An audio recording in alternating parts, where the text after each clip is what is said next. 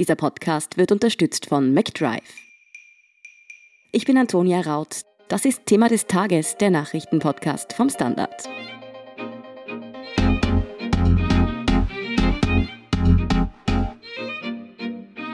Seit dem Corona-Lockdown haben fast alle Lokale zumindest teilweise wieder aufsperren dürfen. Nur die Clubs und Diskotheken müssen weiterhin geschlossen bleiben. Wie sie mit der Krise umgehen und wann und ob das Nachtleben wieder wird wie früher, erklärt Amira Ben Saud vom Standard. Amira, du warst heute Vormittag bei der Pressekonferenz der Vienna Club Commission. Worum ging es denn da? Wer steht hinter dieser Organisation und wie war denn die Stimmung dort heute? Gedrückt, hoffnungsvoll oder eher geladen sogar? Die Stimmung dort war tatsächlich etwas gedrückt und bei Teilen der Anwesenden auch etwas wütend. Es war ja nicht nur die Club Commission dort, sondern eben auch tatsächliche Clubbetreiber und Veranstalterinnen, die jetzt natürlich, bei denen es jetzt um ihre Existenzen geht. Also es gibt in Wien, hat die Club Commission sich ausgerechnet circa 350 Musikspielstätten ähm, und das kann man ruhig so drastisch sagen, die stehen jetzt gerade eigentlich vor dem Ruin. Du wirst dich sicher fragen, woran das liegt. Das liegt ein bisschen daran, dass Clubs und Diskos die ersten waren oder mit bei den ersten waren, die am 15. März zumachen mussten und die bis dato nicht wieder aufsperren durften. Das heißt, die haben jetzt vier Monate quasi keinerlei Einnahmen und fast noch schlimmer, keinerlei Hoffnung, dass sie überhaupt wieder aufsperren dürfen. Was erzählen denn die Betreiber? Wie verzweifelt sind die mittlerweile? Ja, wie ich schon gesagt habe, die Situation ist einfach eine existenzbedrohende, rein finanziell gesehen. Sicher, wenn man einen Entgang der Einnahmen für vier Monate hat und einen größeren Betrieb hat, ist das nicht lustig. Was ich aber vielleicht ein bisschen betonen will und auch zur Erklärung, es ist für viele dieser Leute emotional eine sehr belastende Situation. Wir reden ja hier vom Bereich der Clubkultur, also wir reden von Kulturarbeiterinnen, die oft ohnehin schon in sehr prekären Verhältnissen arbeiten, die das aus einer Leidenschaft für Kultur heraus tun, für bestimmte Communities auch. Da geht es jetzt nicht nur darum, dass, dass irgendeine Bar stirbt, wenn ich das jetzt mal so sagen darf, sondern da wird schon ein sehr wichtiger Teil äh, eines kulturellen Lebens, eines diversen Lebens auch kaputt gemacht. Und das möchte ich auch deswegen unterstreichen, weil Clubs oft nur mit so Saufen, Party assoziiert werden. Clubs sind aber halt auch die Orte, an denen kleine Bands groß werden, ihre ersten Konzerte spielen. Es sind politische Orte, es sind identitätsstiftende Orte. Deswegen geht es da einfach auch um viel Inhaltliches. Bei der Pressekonferenz ging es dann heute ja nicht nur darum zu erzählen, wie es der Clubszene geht, sondern es wurde auch konkret was gefordert. Worum ging es denn da? Genau, also wir werden ja nachher noch drüber sprechen, denke ich, ob es eine Option ist, dass die Clubs jetzt wieder aufsperren. Nur um dem kurz vielleicht vorzugreifen, gerade schaut sehr schlecht aus, aber gehen wir nachher drauf ein. Grundsätzlich wurde jetzt einmal ein Fixkostenzuschuss von 100 Prozent gefordert und zwar rückwirkend seit Beginn der Pandemie. Fixkostenzuschuss ist ein sehr langes Wort. Was ist damit denn konkret gemeint? Zu den Fixkosten, die ein Club hat oder die ein Betrieb, die ganz normale Betriebe einfach haben, gehören sowas wie Miete oder Pacht, Strom, Gas, Internet. Im Gastrobereich auch wird da ein, der Wertverlust bei verderblicher Ware, also quasi Ware wird dann ersetzt. Und im Moment ist dieser Fixkostenzuschuss für alle Betriebe, nicht nur die Clubs, der liegt bei 75 Prozent. Wenn ich dir jetzt ein Rechenbeispiel geben darf. Ein, ich bin sehr schlecht in Mathematik. Ein großer Club ist in Wien zum Beispiel ein Club, in den so ab 500 Leute reinpassen. Sagen wir jetzt einfach mal 800 Leute gehen da rein. Der hat im Monat Fixkosten von so um die 20.000 Euro. Das heißt, wenn da 75 Prozent übernommen werden, bleibst du halt im Monat immer noch auf 5.000 Euro sitzen, wenn ich richtig gerechnet habe. In vier Monaten hast du damit, so lange dauert diese Pandemie ja jetzt, hast du damit schon mal 20.000 Euro verloren. Das ist eben für Leute, die eh schon quasi prekär arbeiten, die Kulturbetriebe sind, wenn ich das so formulieren darf, kein Lerchalschaß. Das ist eine recht große Summe. Deswegen ist diese Forderung nach einer hundertprozentigen Übernahme, auch wenn sie jetzt vielleicht anderen Betrieben unfair erscheinen mag, ist schon gewissermaßen gerechtfertigt, weil diese Clubs haben ja, wie gesagt, nie wieder aufsperren dürfen und haben auch keinerlei Perspektive, wann das wieder geht. Jetzt einmal ganz pessimistisch gefragt, müssen wir uns darauf einstellen, dass viele Clubs nach der Krise vielleicht einfach gar nicht mehr aufsperren werden? Ja, das war, glaube ich, auch ein Grund, warum diese Pressekonferenz heute stattgefunden hat, dass das eben die große Befürchtung ist. Also äh, natürlich, Kulturmenschen sind immer ein bisschen panisch und dramatisch, aber ich halte das nicht für ausgeschlossen, dass wir sehr lang keinen Clubbetrieb haben werden vor 2021. Wenn du mich jetzt um meine persönliche Meinung fragst, halte ich das äh, nicht für möglich. Gerade jetzt, wo die Corona-Zahlen wieder steigen, ist eine baldige Öffnung der Clubs, du hast es gerade gesagt, sehr unwahrscheinlich. Aber was sagen denn die Betreiber selber dazu? Halten die das auch für sinnvoll, dass sie jetzt im Moment einfach nicht aufsperren dürfen? Oder würden die eigentlich gern wieder aufmachen, auch in der jetzigen Situation? Mm, ich glaube, in der jetzigen Situation würde sich niemand besonders große Freunde damit machen, wenn er jetzt lauthals behauptet, man will einen Club wieder aufsperren. Wir haben, es ist durch die Medien gegangen, Clubs waren immer wieder dafür verantwortlich für Clusterbildungen oder nicht die Clubs selbst, aber dann Leute, die mit Corona dorthin gehen, quasi Viren schleudern. Ich erinnere nur ans Kitzloch.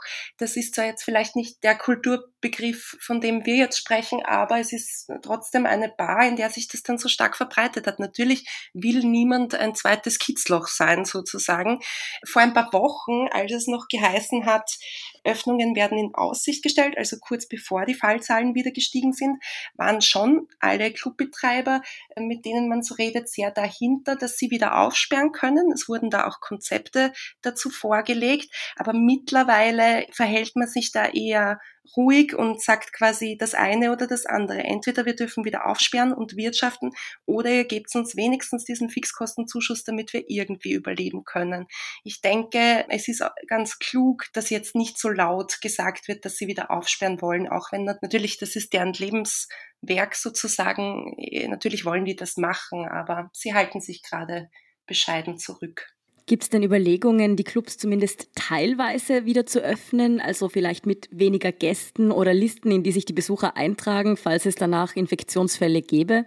Ja, es gab da äh, eben bevor diese Öffnung in Aussicht gestellt wurde, auch schon relativ weit gediehene und ausgearbeitete Konzepte, die auch der Regierung oder besser vielleicht dem Gesundheitsminister vorgelegt worden waren.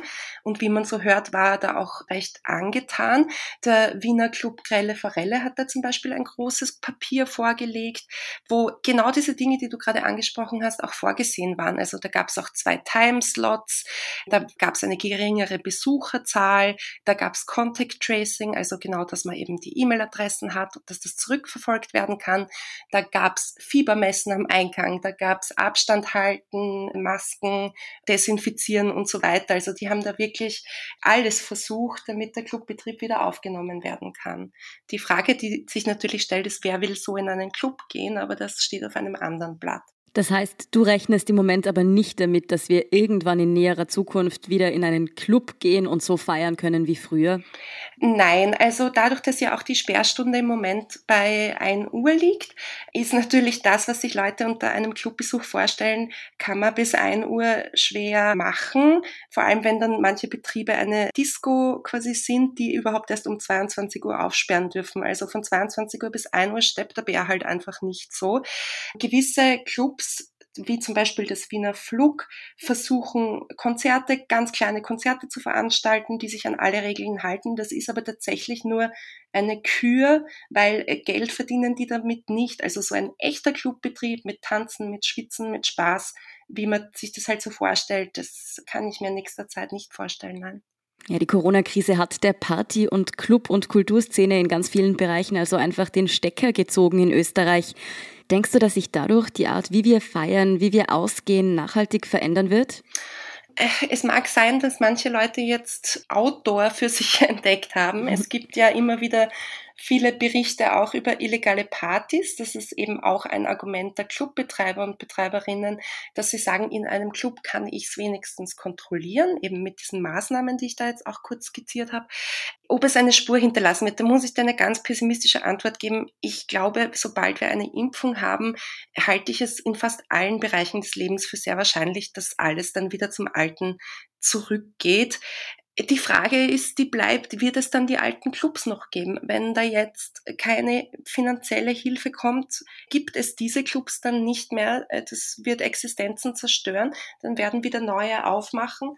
Aber die, sozusagen die Clublandschaft in Österreich, in Wien, wird sich sicherlich nachhaltig verändern, wenn jetzt niemand investiert sozusagen.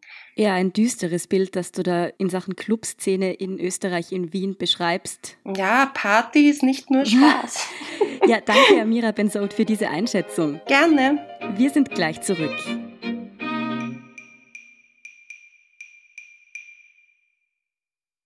Wenn du endlich wieder einen Big Mac genießen willst oder du gerade im Auto unterwegs bist, dann stell dir vor, McDonald's bringt's jetzt wieder. Mit kontaktloser Übergabe zu dir ins Auto und kontaktloser Lieferung zu dir nach Hause. It's good to be safe mit McDrive und McDelivery. Und hier ist, was Sie heute sonst noch wissen müssen. Erstens. Der Aufsichtsratschef der Casinos Austria, Walter Rottensteiner, hat heute Dienstag seinen Rücktritt erklärt. Der Grund für den Schritt ist die neue Eigentümerstruktur. Rottensteiner hat das Kontrollgremium des Glücksspielkonzerns fast 25 Jahre lang geleitet. Kürzlich ist er aber auch ins Visier der Justiz geraten. Er wird in der Causa rund um die umstrittene Besetzung des FPÖ-Parteimanns Peter Siedlow als Finanzvorstand als Beschuldigter geführt. Zweitens. In St. Wolfgang ist die Zahl der Corona-Fälle auf 62 gestiegen. Mittlerweile um umfasst das Cluster fast 20 Hotels, aber auch in Bars, Wirtshäusern und Geschäften haben sich Menschen angesteckt. Bisher sind großteils Hotelmitarbeiter erkrankt. Das Virus hat sich vor allem unter den Praktikanten mehrerer Hotels ausgebreitet. Und nicht nur in Oberösterreich gibt es neue Corona-Fälle. Ein weiteres Cluster mit bisher 39 Infizierten gibt es in der Steiermark, in Wald am Schoberpass. Und drittens, Heinz-Christian Strache hat sich heute nicht wie angekündigt zur Debatte um seinen Wohnsitz geäußert. Das solle erst von den Behörden geklärt werden, heißt es vom Team HC. Die Kleinliste Wandel hat die Frage ja aufgeworfen, ob Strache tatsächlich seinen Lebensmittelpunkt in Wien und nicht in Niederösterreich hat. Das ist nämlich Voraussetzung für die Kandidatur bei der Wienwahl im Herbst. Mehr dazu und die aktuellsten Informationen zum weiteren Weltgeschehen liefert Ihnen wie immer der Standard.at. Um keine Folge von Thema des Tages zu verpassen, abonnieren Sie uns bei Apple Podcasts oder Spotify. Unterstützen können Sie uns mit einer 5-Sterne-Bewertung und vor allem, indem Sie für den Standard zahlen. Alle Infos dazu finden Sie auf abo.derstandard.at und dst.at supporter. Danke für Ihre Unterstützung. Ich bin Antonia Raut. Baba und bis zum nächsten Mal.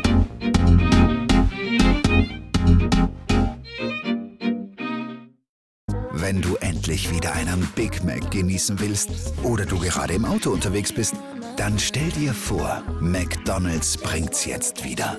Mit kontaktloser Übergabe zu dir ins Auto und kontaktloser Lieferung zu dir nach Hause. It's good to be safe mit McDrive und McDelivery.